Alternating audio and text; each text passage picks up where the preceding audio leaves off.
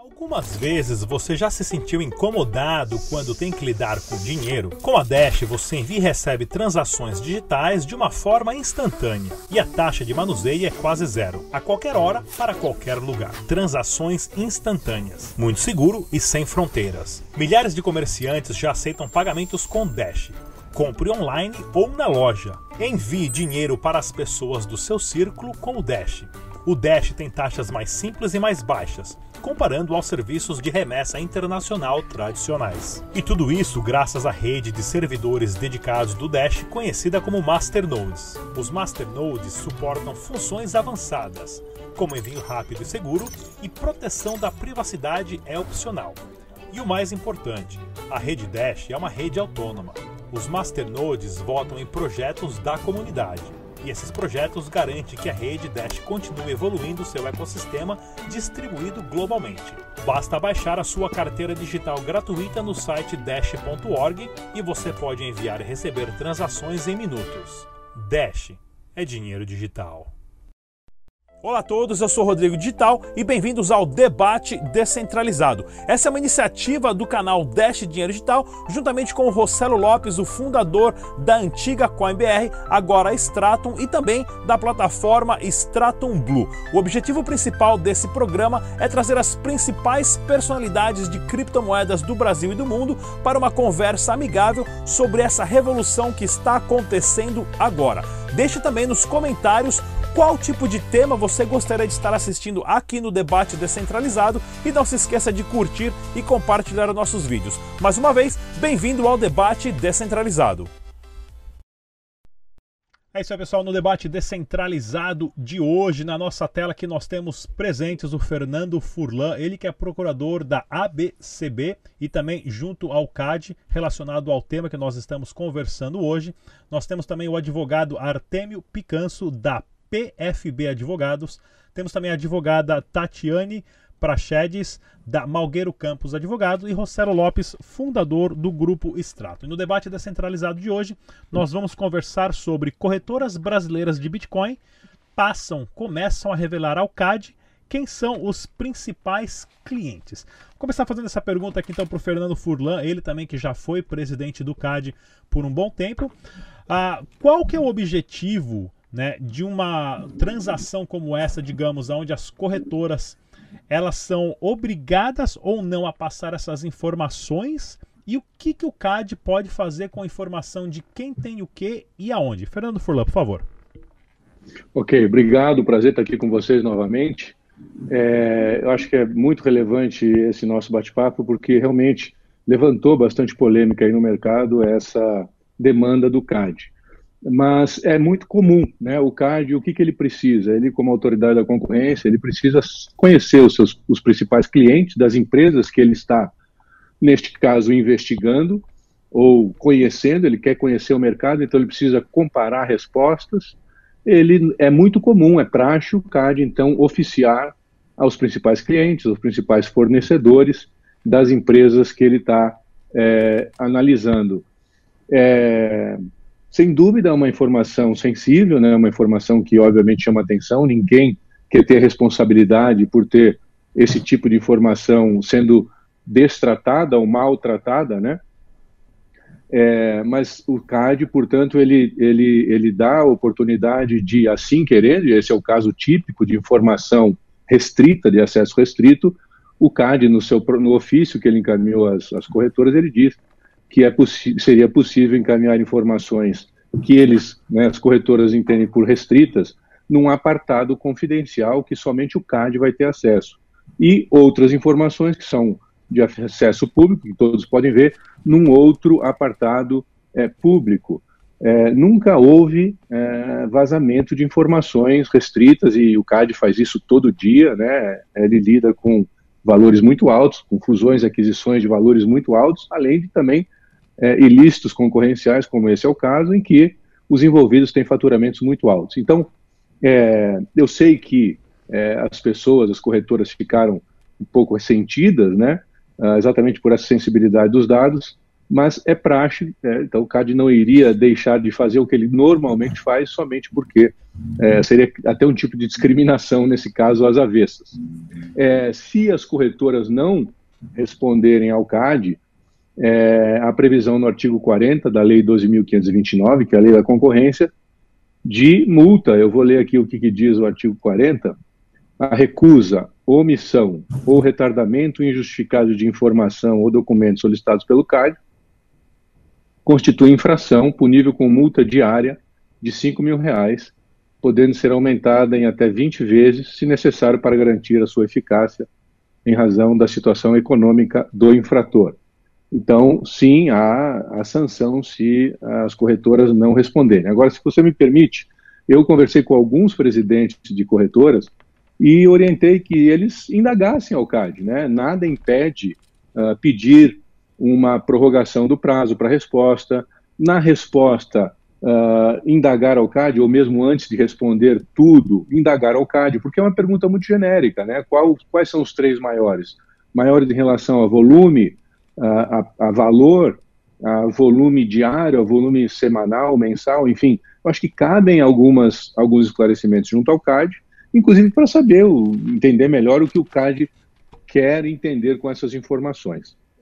Ah, só para a gente tirar uma dúvida também, por exemplo, se a Receita Federal, COAF ou Banco Central quiser ter acesso às informações que o CAD possui, isso é normal? Tem que entrar com algum pedido? Quais são as etapas que esses órgãos têm que cumprir para poder ter acesso essas informações?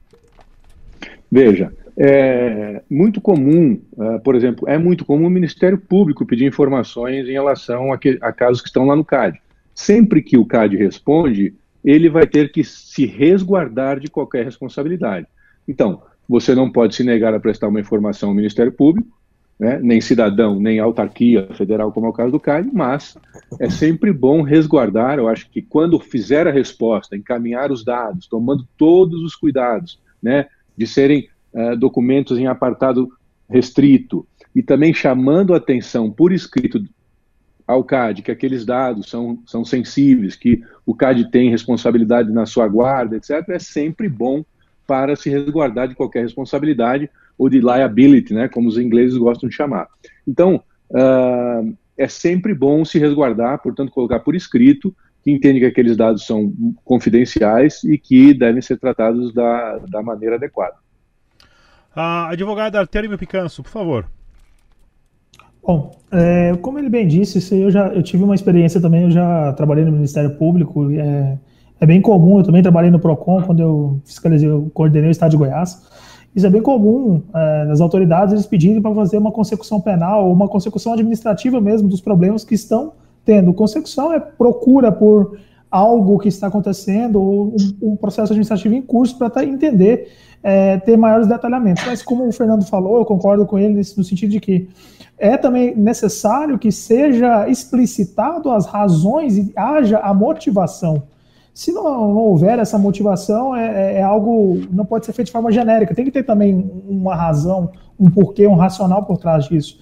É, é bem comum também essa questão de fazer essa, esse sigilo da, do, dos dados, né? A gente é, habitualmente fazia isso na época, quando eu, enquanto é, fui servidor uma, uma vez, e hoje, quando a gente advoga contra órgão administrativo também, que a gente faz esse trabalho, é, pede essa, essa essa proteção de dados, né? Mas tem que olhar com um pouquinho de parcimônia também, porque sair informando dados de qualquer forma, sem assim um motivo plenamente, eu acho que racional ou razoável também, ele afronta algum direito básico, uma garantia fundamental que a gente tem na Constituição e outros é, diplomas legais existentes.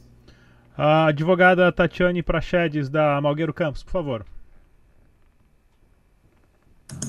Olá, boa tarde, muito obrigada pelo convite.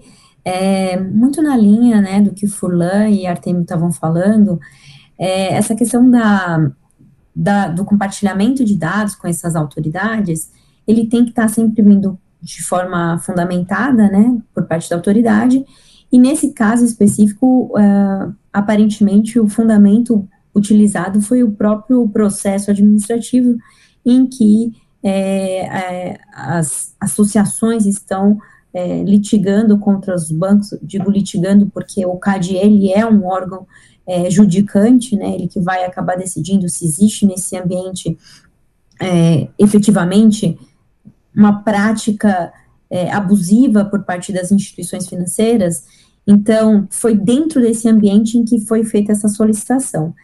É, é, muito importante, assim, muito relevante o que o Furlan falou, no sentido de também fazer pedido de esclarecimentos para a autoridade, para que as informações a serem prestadas, até porque são dadas pelos clientes às exchanges, é, dentro de, de, um contrato também de, de confidencialidade desses dados, é, é, importante que se entenda exatamente o que a autoridade pretende com esses dados e como e quais são efetivamente os dados, porque como bem, bem falou Furlan, isso pode ser assim muito subjetivo quais são os três maiores, né? Então, maiores é aquela empresa que tem maior faturamento anual, ou maior é aquela, é, os meus três maiores clientes são os que mais atuam aqui dentro, mensal, anual, então é, dá, abre é, para uma margem de é, subjetividade no que ele quis dizer com esse maior, né?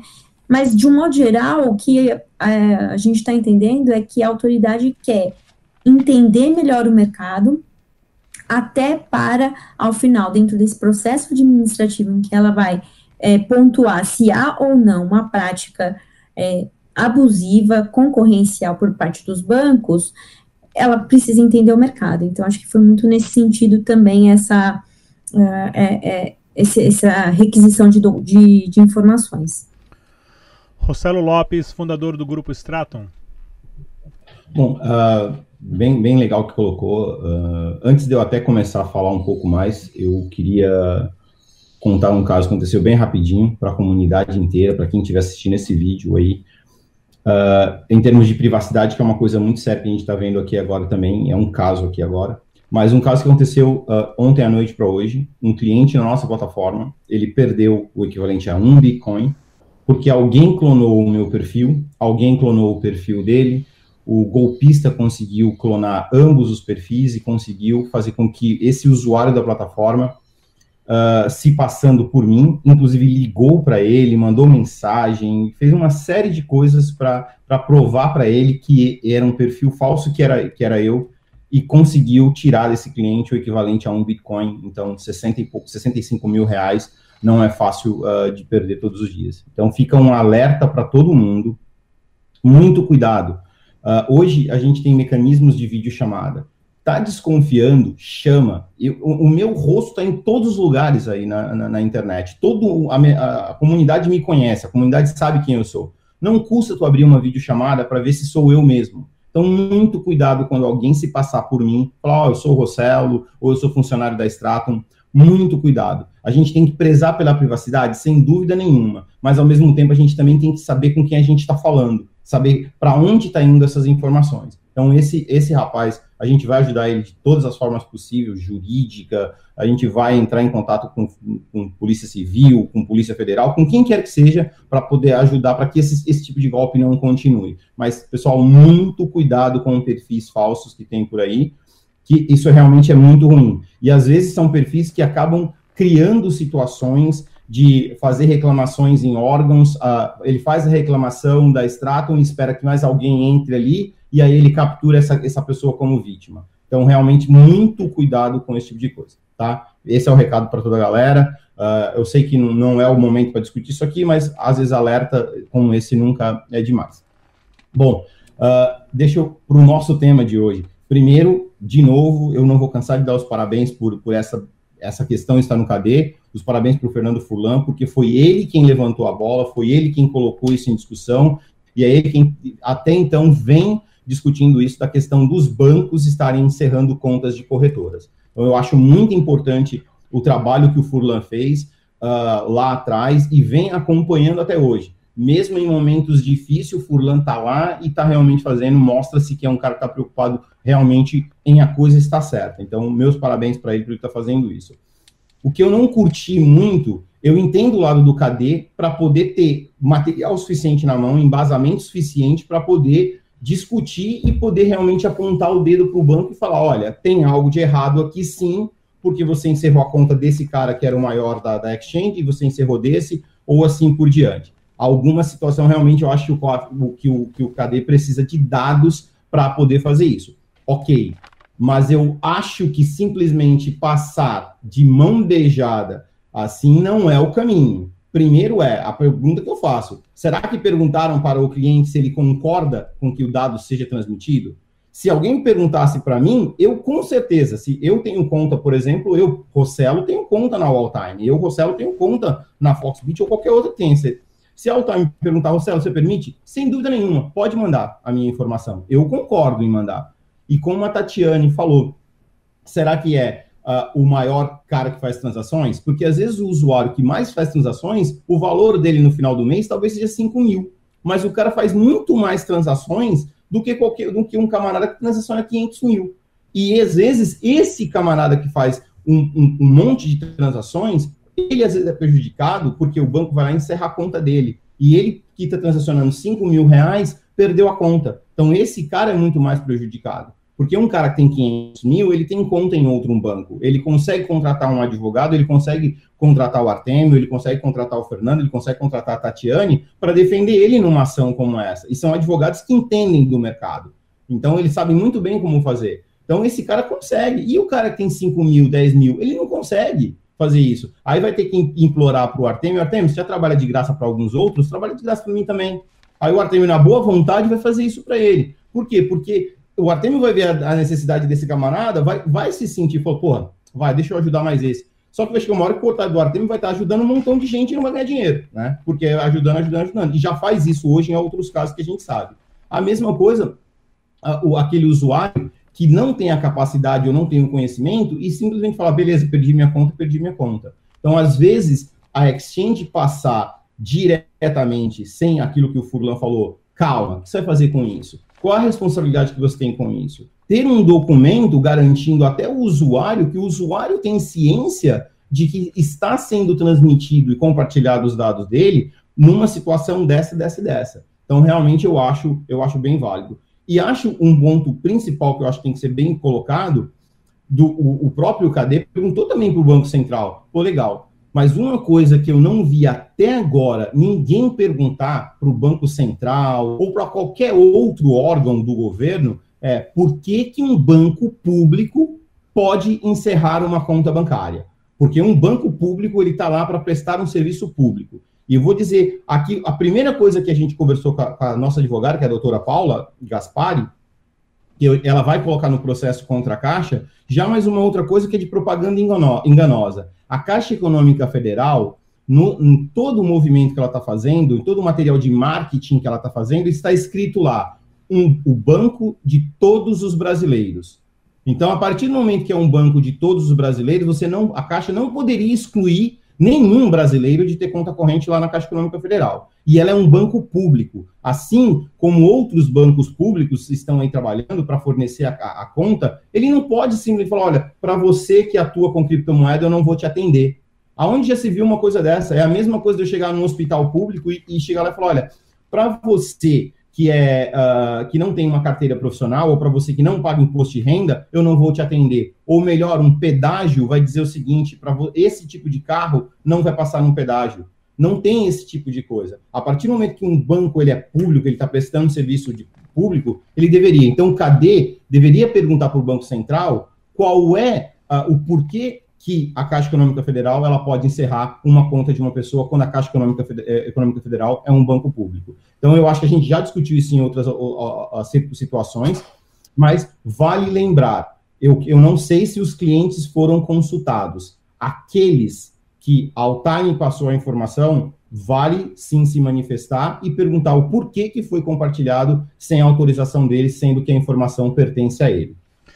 É, lembrando, levando em consideração também que agora o famoso Big Data, né, ou os dados, são o novo petróleo, as informações de comportamento de cada indivíduo dentro de uma sociedade têm um valor muito grande, comportamento financeiro, comportamento geo, a, a, a geográfico, né? Aonde a pessoa está, aonde a pessoa se locomove, aonde a pessoa compra e gasta, aonde abastece o carro, isso tudo hoje é possível rastrear através do celular das pessoas.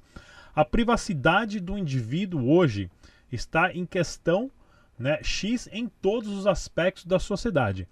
Porém, hoje, para uma pessoa que abre uma conta em uma exchange de criptomoeda e aceita os termos e condições daquela exchange, é legal aquela exchange já colocar nos termos que nenhum cidadão que não tem nenhuma noção, a, pessoas que não têm muita noção a, jurídica ou entendimento desse tipo de, de vocabulário, não lê esses termos, né? Esses, a, os termos da, da, das exchanges, mas é possível colocar nesses termos que as exchanges podem fazer o que bem quiser com essas informações e mais para frente, os governos do Brasil estão preparados para gerenciar as nossas informações e o que, que eles podem fazer com isso e também lucrar com isso.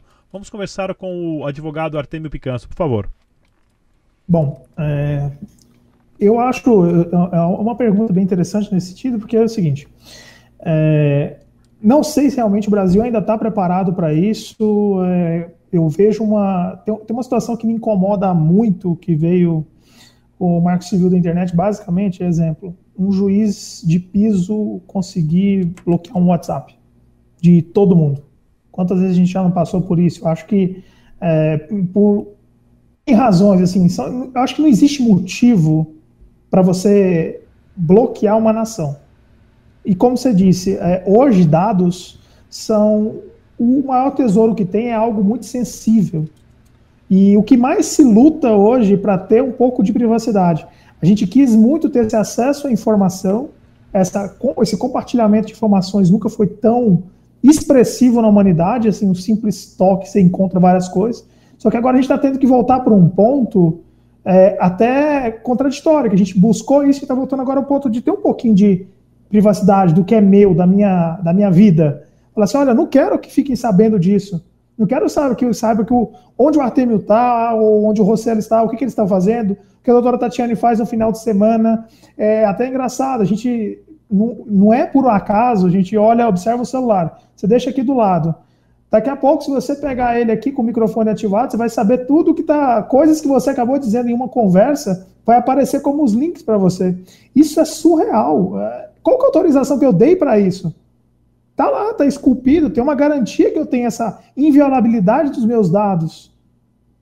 Será que o Brasil realmente está preparado? Eu acho que todo mundo que navega ou milita na área de cripto, é, a gente tem que tomar exemplos de outros países, que assim, o Brasil está muito aquém. A gente vê, assim, outros lugares, Estônia com uma legislação muito avançada, coisas mais na frente, mas o Brasil ainda não tem uma regulaçãozinha ah, a gente quer uma regulação?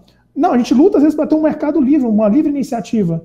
Mas como teve esse terreno fértil para corrupção de golpes que a gente lida a todo momento, faz necessária uma regulação, mas tem que ter parcimônia, tem que ter respeito à privacidade, porque dados são invioláveis. A gente tem que voltar um pouquinho porque a gente queria que um dia a gente lutou para ter essa, essa flexibilização, mas agora tem que ser regrado, não pode ser de qualquer jeito.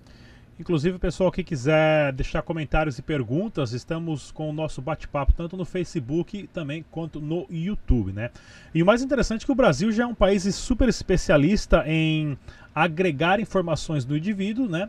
Uh, porque o Brasil tem uma técnica genial chamada CPF na nota, onde o próprio indivíduo relata para o governo exatamente onde ele está, qual loja, quanto está gastando e atrela o seu próprio CPF naquela compra dando esse pacote de informações privilegiadas que vale milhões, se não bilhões, diretamente nas mãos dos governos, que mais para frente ele pode, ah, com uma conta simples, saber quanto que você gastou, quanto que você declarou no imposto de renda e qual outro tipo de renda você tem também. Vamos continuar com o Fernando Furlan, por favor. Microfone. Ok, obrigado.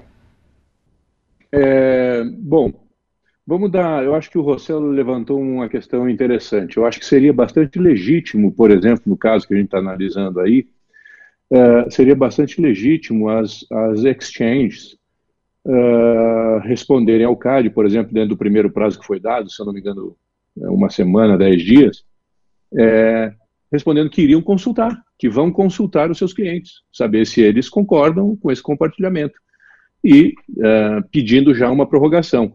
Dependendo da resposta, uh, a exchange pode responder da forma que ela, que ela, O importante, eu acho, que manter essa relação com o CAD de diálogo.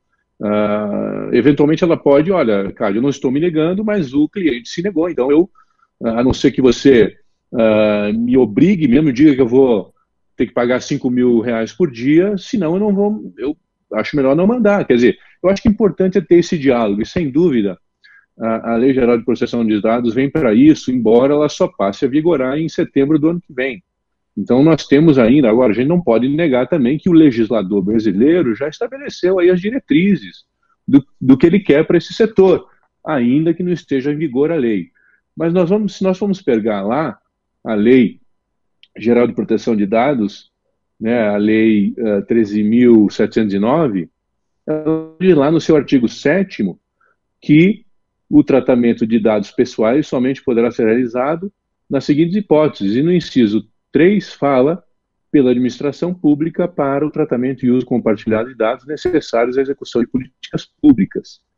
Então, política pública de defesa da concorrência. Então, nós teríamos, em tese, uma autorização para excepcionalidade essa questão do tratamento de dados. Mas acho que é legítimo que as vetores ter um diálogo com o CAD e tendo em vista essa questão de informação de terceiro, né?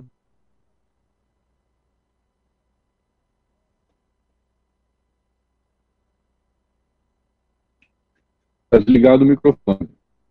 Oh, desculpa, Fernando. Pois é, eu que assim, desculpa. É, a sua voz está cortando um pouquinho. Só vou pedir para você a, reiniciar o seu navegador aí e a gente continua com a Tatiana e daqui a pouco você volta. Então depois da Tatiana você continua respondendo, por favor. Vamos lá, Tatiana. Vamos lá. Bom, é, essa questão de solicitar ao cliente é, é uma autorização para o compartilhamento de dados, sem dúvida coloca a Exchange como uma empresa que zela e, e é, por boas práticas, né, por um bom relacionamento com seus clientes. Mas, infelizmente, a rigor, o CAD poderia, inclusive, considerar isso como uma posição de que a empresa está se negando a cumprir aquele, aquela requisição. E isso poderia, eventualmente, ensejar a aplicação das penalidades. Por quê? Porque a, a lei que vem regulamentando né, o, o sistema é, econômico nacional e, e traz e institui o CAD, traz as suas competências, ela já coloca como uma competência do CAD fazer esse tipo de solicitação, especialmente quando for na instrução dos processos administrativos que ele está na incumbência de julgar, que é o caso. Então, é, o cliente pode dizer não, não vou, não permito a minha, uh, que os meus dados sejam passados para o CAD. Mas a, a Exchange fica nessa obrigação legal podendo ser, então, é, sujeita a penas, né, as penas administrativas, como multa, e, eventualmente, num âmbito ainda mais, é, é, mais grave, é até uma apuração penal aí de um crime de desobediência. Dito isso, eu acho que a gente tem que sempre é, fazer essa, esse paralelo com a, com a privacidade, com a proteção de dados, e, e, e, não tem como falar disso sem falar da LGPD, né, da Lei Geral de Proteção de Dados.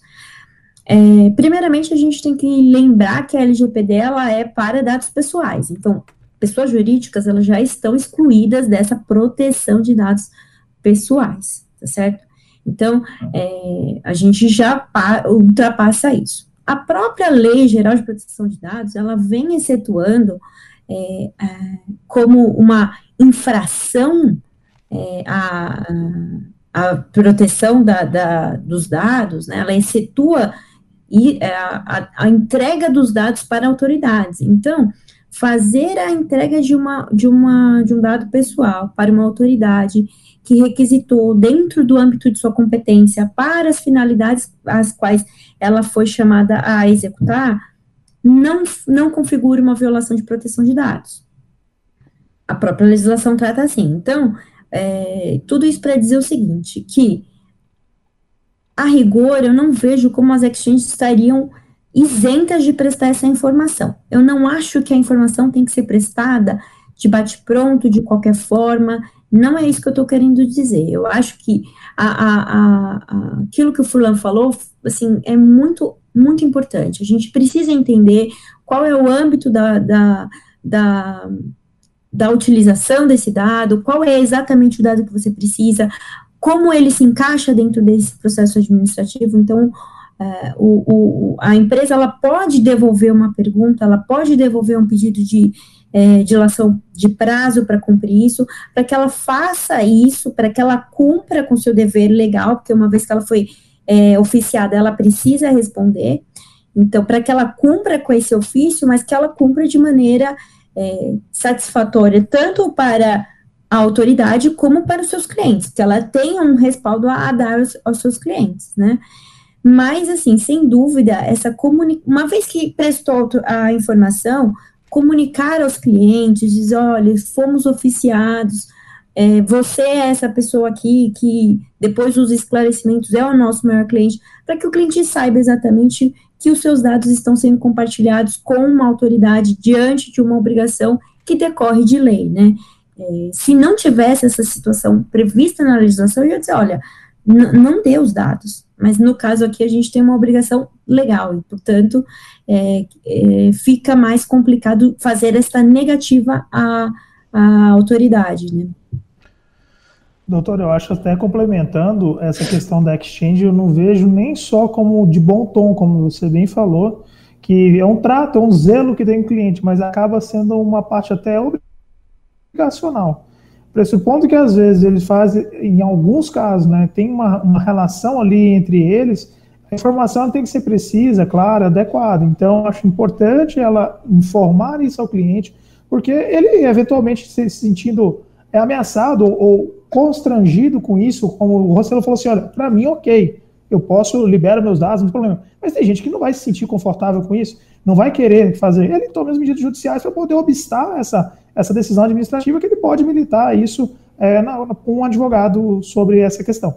Então é importante também para ele ter ciência da comunicação, da transparência, e é um compromisso que já está ali de, de, de, preservação dos dados também, uma forma de falar, olha, estou te avisando que está acontecendo algo, não sei os, o real motivo ainda, estou tentando descobrir o que é, que eu acho isso importante, como eu acho que é um ponto é, uníssono aqui entre nossa conversa.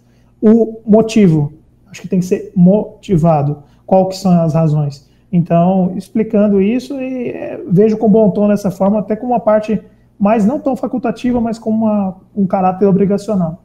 Ah, Fernando é, eu, eu, discordo um pouco, então não é exatamente unanimidade em relação a isso que o Artemio falou. Eu acho que cabe, é, é legítimo um pedido de um diálogo com o CAD para entender né, as razões, etc. Mas é, a própria atividade do CAD, o próprio processo em si, ele já é uma, uma justificativa, uma motivação.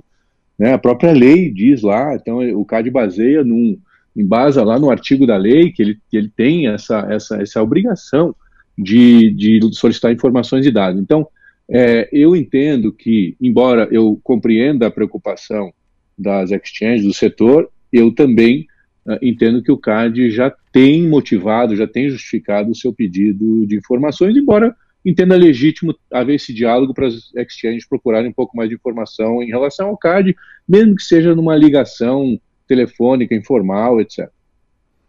Ah, Rossello Lopes, fundador do Grupo Straton. É, essa questão de, da, da, da Exchange realmente entrar em contato com o usuário, eu acho super válido, mas eu também, como, como eu também imagino que, uh, se em algumas circunstâncias uh, a Exchange, ela, por força de lei, ela é obrigada a compartilhar informação, de novo entra a transparência. Uh, como a Tatiane falou, olha, eu, sei, eu tenho que cumprir, porque senão eu vou ter que pagar multa, né? O que o Furlan falou.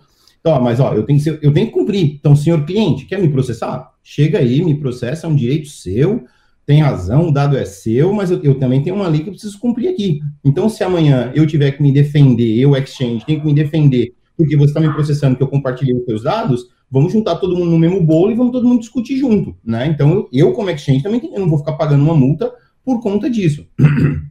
Então, eu tenho que sempre a gente tá, olhar isso. Mas eu acho que o bom relacionamento vai é, é muito interessante. É, senhor cliente, olha, é para o bem geral. Você me, me autoriza? É, e chegar para o KD e falar, ó, cadê? Como eu preciso, eu tenho um, uma questão de transparência aqui, tem uma tal de LGPD que está chegando aí. Então, para a gente poder deixar tudo muito bem certinho, muito me dá uns, uns dias a mais para eu comunicar bem o meu cliente, para eu explicar para o meu usuário que, o porquê que eu tenho que dar essa informação. Então, libera mais uns diazinhos aí para a gente poder. Não estou me negando, ninguém está se negando a prestar nenhum tipo de informação. E de repente pode ser que até que ao invés de eu voltar para você com três, pode ser que eu volte com você com 200 clientes querendo falar, ó, passa o meu dado porque eu, eu tô no, eu quero o melhor para o mercado. Então eu acho que essa boa uh, é, é interessante a gente ter um bom relacionamento com ambos. Mas o que me preocupa uh, muito, e, e, deixo aqui realmente a minha preocupação, é, eu não concordo de forma nenhuma no pedido tá aqui, sem nem ao menos informar o cliente.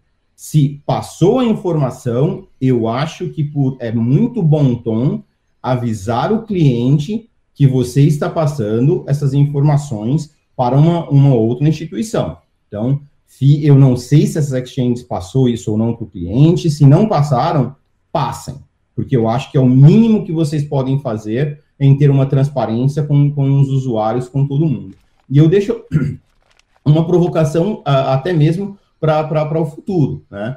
Uh, é justamente isso. Até que ponto realmente o KD quer entender e não, e, além de per perguntar só para as exchanges, que tal perguntar também para algum usuário que queira ir lá e falar do problema que teve? Que tal buscar a perguntar pra, para os bancos quais foram os usuários que os bancos encerraram as contas e entrar em contato com esses usuários para saber qual foi o motivo do encerramento, se foi relacionado à criptomoeda ou não. Então, acho que o KD poderia, além de falar com as corretoras, falar com o cara que é P2P, falar com um camarada que é um usuário convencional, falar talvez com advogados que representam vários usuários, de repente, por que não pedir a opinião do, do Artemio também? Por que não pedir a opinião da Tatiane também, que representa vários outros usuários que podem ter problemas como esse? Então, eu acho que tem que ir além dessas exchanges e perguntar um pouco mais para outros. É claro, não precisa perguntar para o mercado inteiro, porque senão vira uma bagunça gigantesca. Mas eu acho que pode selecionar alguns do mercado e tentar entender realmente o que está acontecendo. É, e nessa briga de cachorro grande entre órgãos do governo, CAD, COAF, Receita Federal, as exchanges, quais são os direitos que o indivíduo tem em relação às suas informações? Quais são as prioridades e o que, que o indivíduo tem ah, em relação a se proteger? Como ele se pode se proteger? Principalmente pessoas. A maioria das pessoas que lidam com, com exchanges, o indivíduo lá dentro, ele não tem um advogado ali para poder correr atrás dos seus direitos. A, nesse ponto de vista, quais são as, as opções que os indivíduos têm nessa briga de gigantes entre bancos e esses órgãos todos? Vamos começar com a Tatiane da. Desculpa, esqueci aqui da Malgueiro, da Malgueiro Campos, por favor. Isso. Bom, primeiramente, né, os principais direitos que a gente já pode elencar aqui é, são aqueles direitos que a própria Constituição Federal previu, nos termos de que há situações que a gente tem um sigilo é, por si só. Então, a gente tem um sigilo de correspondência, a gente tem sigilo bancário, a gente tem um sigilo fiscal. Essas informações, elas só vão poder ser livremente transitadas num ambiente em que haja, por exemplo, uma decisão judicial, para que elas sejam circuladas independentemente. A gente tem aí uma discussão e o STF recentemente se posicionou pelo compartilhamento de dados, né, do COAF com, é, antigo COAF, né, com outros órgãos de, de fiscalização, até isso já era um, um, um, dilema, se esses, se esses dados poderiam ser livremente compartilhados entre, entre os próprios órgãos de fiscalização. O STF diz que sim, que o COAF tem que fazer esse compartilhamento, né, é, de um modo geral, cada, cada órgão, e aqui, por exemplo, como nossa temática é o CAD, é, cada órgão vai poder solicitar dados de acordo com a sua esfera de competência. Nesse caso aqui, a competência do CAD ele é de fiscalizar, de fiscalizar é, todo o sistema econômico, né, para ver se está sendo respeitada a livre concorrência, a livre iniciativa e outros valores que são protegidos é, é na ordem econômica. Então, o CAD não vai poder solicitar aqui, por exemplo, ele não poderia solicitar dados relativos a é, informações fiscais, por exemplo, dessas pessoas, porque é, esse é um dado protegido por sigilo, né, constitucionalmente protegido por sigilo, e ele, mas em contrapartida ele pode ser solicitado por um outro órgão, por exemplo, a Receita Federal, ela tem já esse acesso, né, é, eu não sei quem aí de vocês estava falando sobre é, a, rece a gente passar o CPF, a Receita saber tudo, no o Brasil tem é, a autoridade fiscal da, das mais eficientes do mundo, entendeu? A gente tem uma alta é, é, especialidade da Receita Federal, é, combinado com a utilização dos documentos eletrônicos, né? A gente hoje tem toda a escrituração contábil que é eletrônica, toda a escrituração fiscal eletrônica. Então, tudo já está muito amarrado e a, e a, Receita Federal já conhece esses dados, né? Então, dito isso, para dizer o seguinte, que cada ente vai trabalhar dentro do âmbito de sua competência, né? Solicitando informações que sejam atinentes ao seu âmbito de atuação, e o compartilhamento, ele também é, às vezes, pode ser, às vezes, restrito. Não é porque é um ente público que ele pode compartilhar com outro ente público algum dado, né? Tudo isso vai estar sendo feito sempre de acordo com aquilo que é um direito individual do, da, do contribuinte, do, do, do da, das empresas no âmbito do CAD e tudo mais, né? Então, esse é o primeiro direito. E aí, aquela a sua pergunta, né? Eu não tenho advogado, como é que eu me protejo? Primeiramente, eu acho que a pessoa que é hipossuficiente nessas relações todas, que são, que vai ser, por exemplo, a maior parte dos usuários de plataformas, né? É, essa pessoa ela tem que tomar alguns cuidados mínimos, né? Ela tem que entender que por mais que seja meio chato, dar um opt-in lá, falar ah, concordo, concordo, concordo, às vezes é importante dar uma lida naquelas, naquelas letras que estão sendo passadas ali, daqueles termos de uso, até para que você saiba efetivamente se aquela empresa é uma empresa séria, que ela se compromete com a proteção dos seus dados, por exemplo, Facebook. O Facebook hoje, ele mudou totalmente os termos de uso, para dizer para você o seguinte, após que todo mundo deu um opt-in, ok, ok, ok, ok, concordo, concordo ele vai usar a sua fotografia, ele vai usar as informações que você colocar lá no âmbito da plataforma dele. E você está concordando com isso. Então, assim, tudo isso, toda a proteção de dado, a proteção da privacidade, ela também começa pelo usuário, né? A gente precisa também mudar um pouco a mentalidade do usuário, que às vezes está dando de graça as suas informações para o Facebook, né? Então, acho que é um pouco disso, né? A gente saber se as autoridades não estão excedendo no âmbito de suas competências, e aí isso, tudo isso combinado também com uma mudança de paradigma de, to de todos, né? De todos na posição de cidadãos. Uh, Fernando Furlan, por favor. Bem, é, sem dúvida, a Lei Geral de Proteção de Dados é uma inovação e, digamos, ela traz uma nova realidade uh, para um país como o Brasil e, e, isso a gente se baseia em experiências de outros países, né? É, por exemplo, uh, o, o, usuário ele passa a ter uh, muitos direitos, quer dizer, ele tem o direito de ter um, um, bom controle das informações que sobre ele são compartilhadas e estão transitando aí pela, pela, pela web, né? Uh, ele tem direito de saber quem é que está controlando as suas informações, ele tem direito de saber uh, como está sendo feito o compartilhamento dos dados, a finalidade do, compartilhamento de dados, as responsabilidades das, das, dos órgãos, das entidades que detêm esses dados, né? Ele pode pedir a qualquer momento confirmação de tratamento de dados, acesso aos dados sobre ele em até 15 dias, correção de dados, pedir uh, anonimização, enfim, uh, a lei geral ela realmente é bastante inovadora. Uh, nós temos o desafio aí de saber com, como ela vai ser implementada. Eu não sei se vocês uh, leram uh, notícias de hoje de que já começa a haver uma disputa em Brasília por quem é que vai fazer o trabalho da autoridade Nacional de Proteção de Dados. Então, a notícia de que uh, não sei se é, é, verdadeira, é uma notícia, né? Não sei se há uma disputa como está na notícia, mas a verdade é que parece que uh, o CAD teria, ter, seria um dos, uma das entidades já existentes que poderiam também acumular essa, essa questão de autoridade de proteção de dados.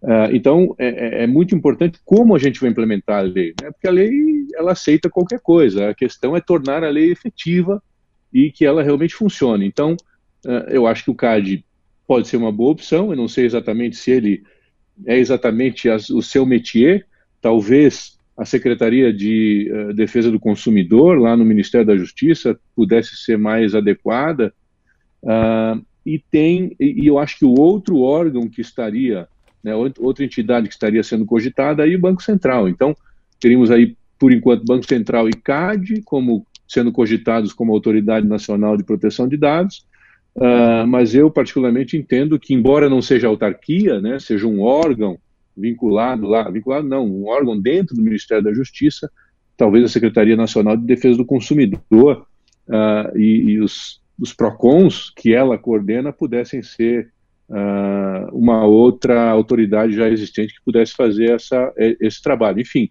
eu acho que a gente tem que pensar um pouco nisso, né? Uh, Artemio Picanso, por favor.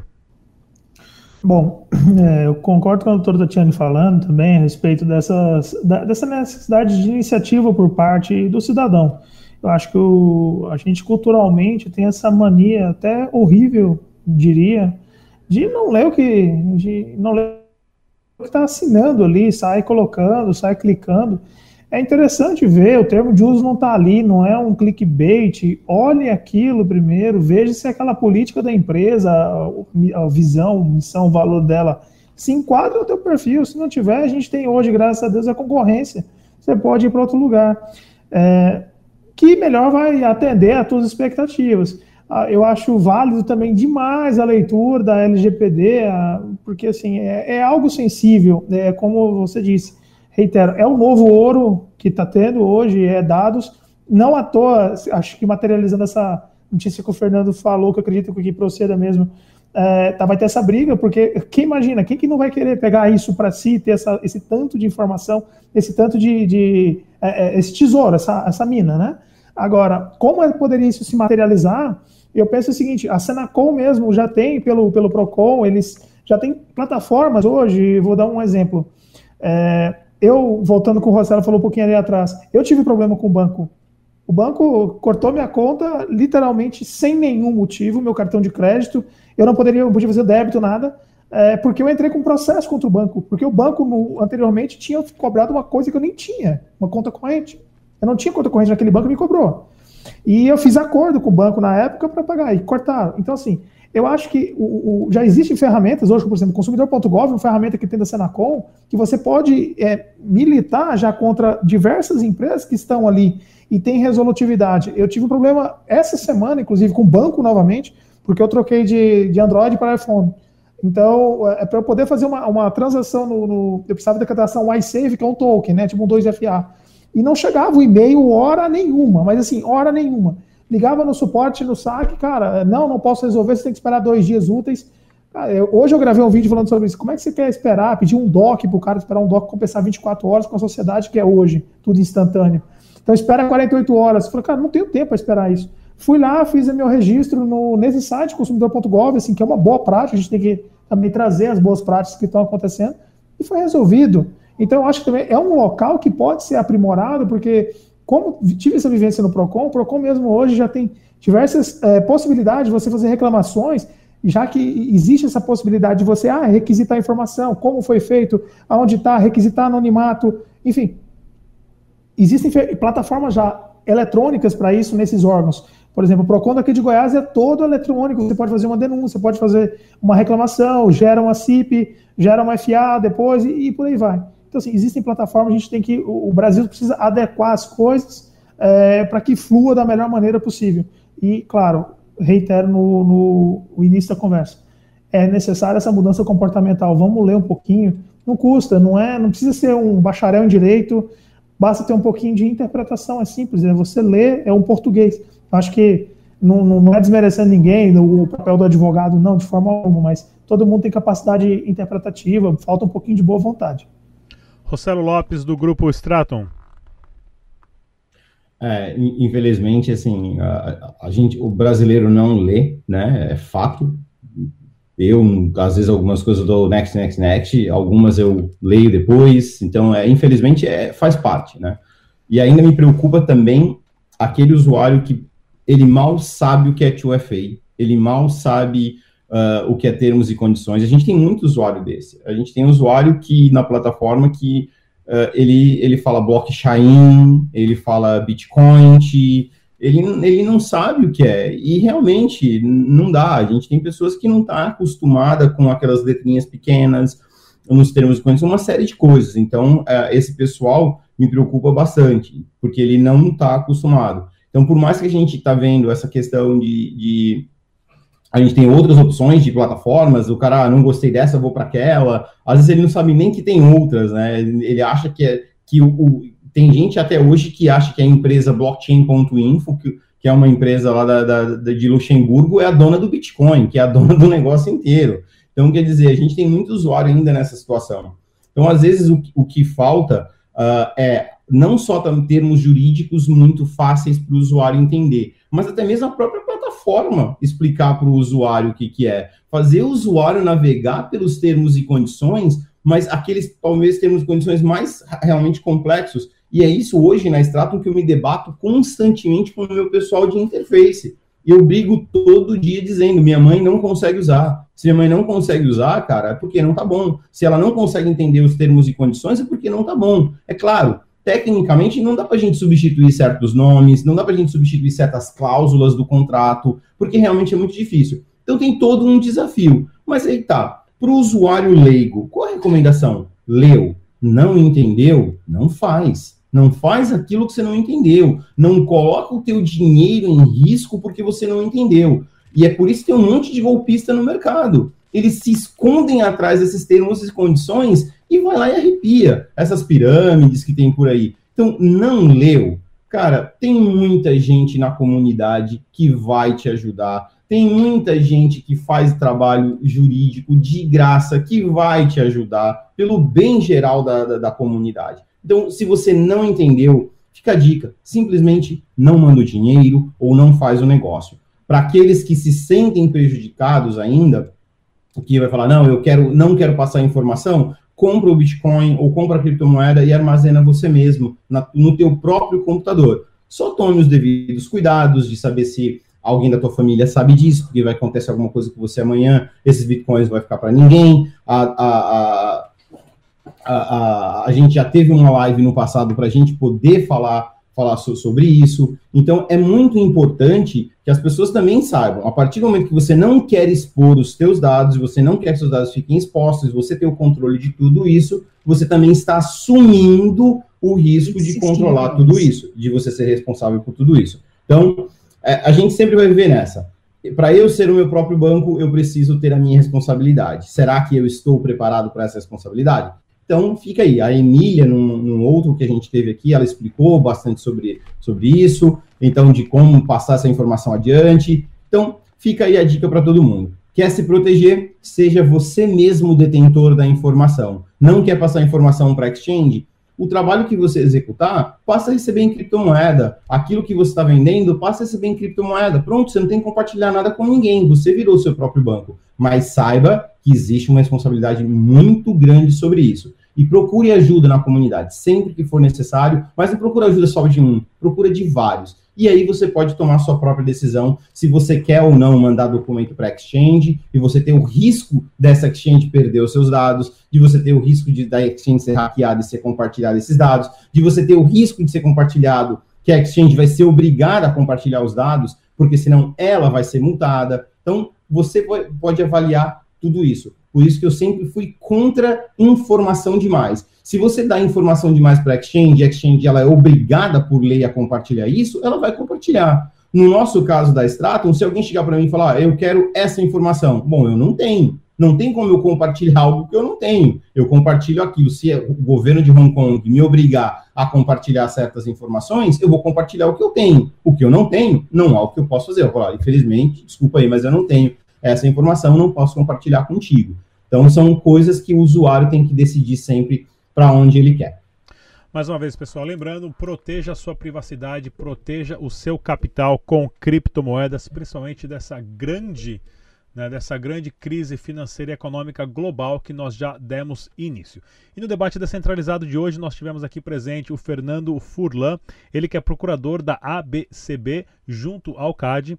Temos também o doutor Artemio Picanso, da PFB Advogados, a doutora Tatiane Prachedes, da Malgueiro Campos Advogadas, a Rossello Lopes, fundador do grupo Straton. Mais uma vez, muito obrigado pela participação de todos. Até a próxima, pessoal. Tchau. Tchau, até mais.